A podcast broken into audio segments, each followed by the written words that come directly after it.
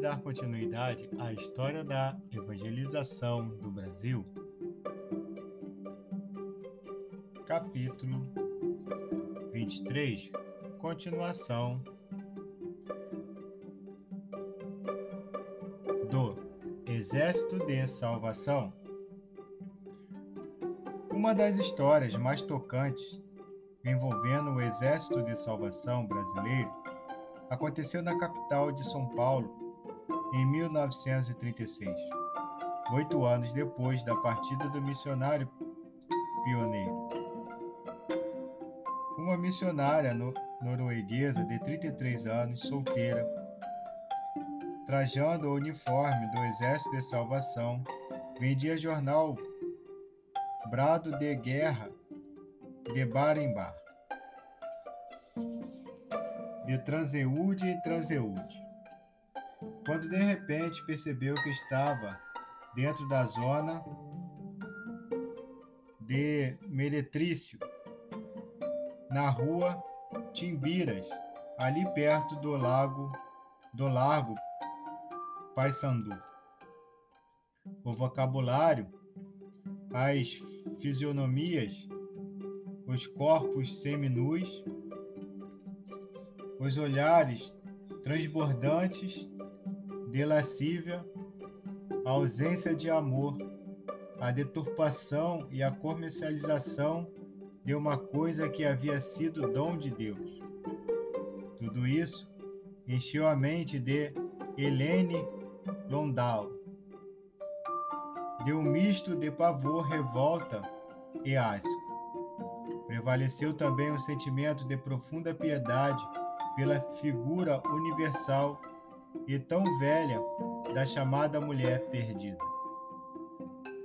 Naquele sábado à noite e naquele lugar, Deus começou a empurrar a capitã Londal para um tipo de ministério diferente e muitíssimo difícil.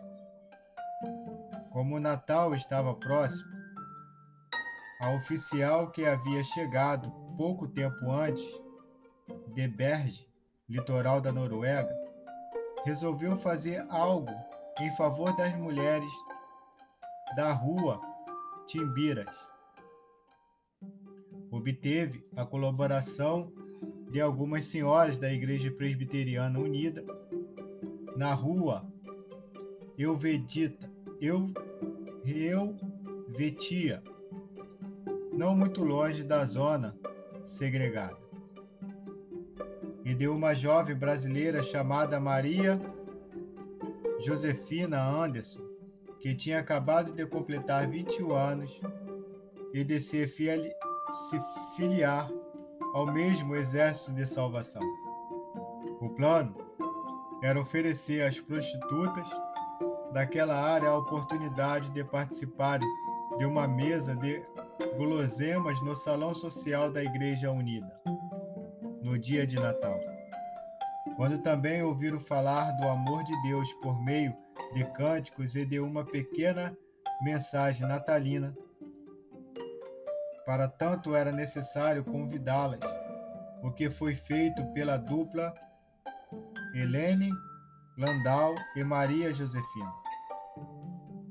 Elas se enfiaram pela rua Timbiras, de casa em casa, e fizeram cerca de 300 convites. Entre o espanto, o desprezo e o estado de embriaguez das mulheres ali moradoras.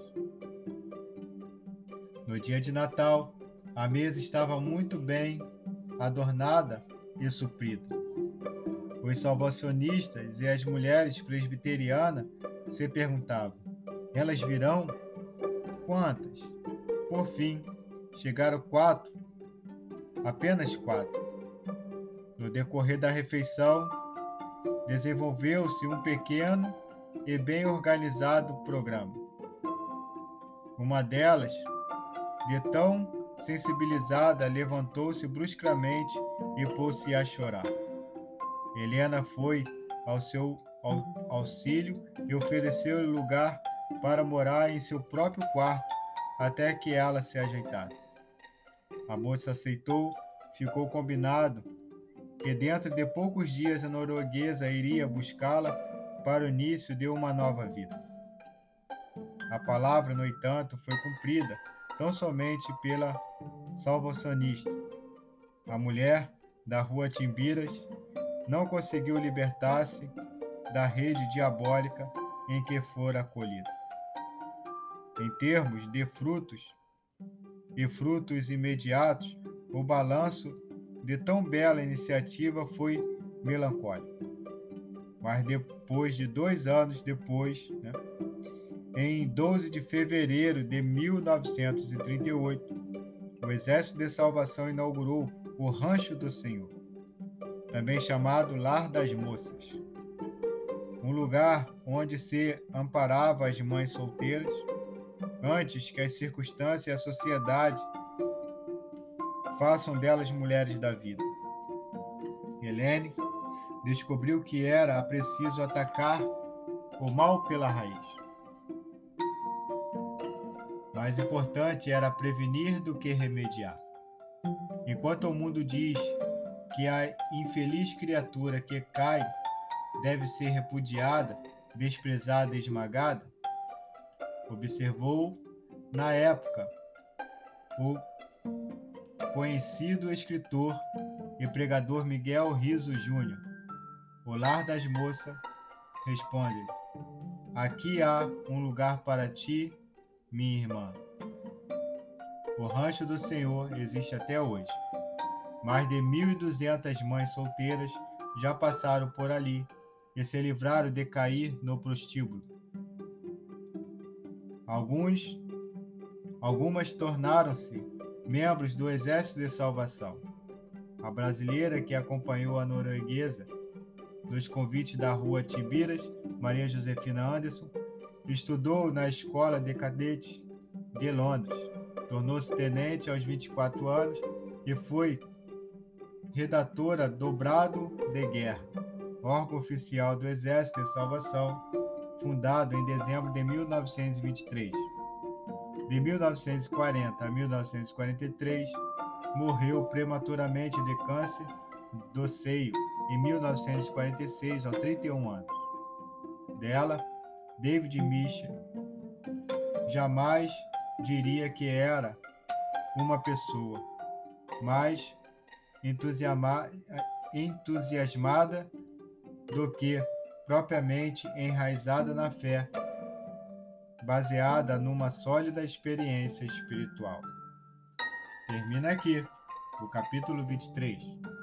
Amanhã daremos continuidade no capítulo 24 que diz assim: Galã de Hollywood traz o evangelho quadrangular para o Brasil. Até mais, te espero lá.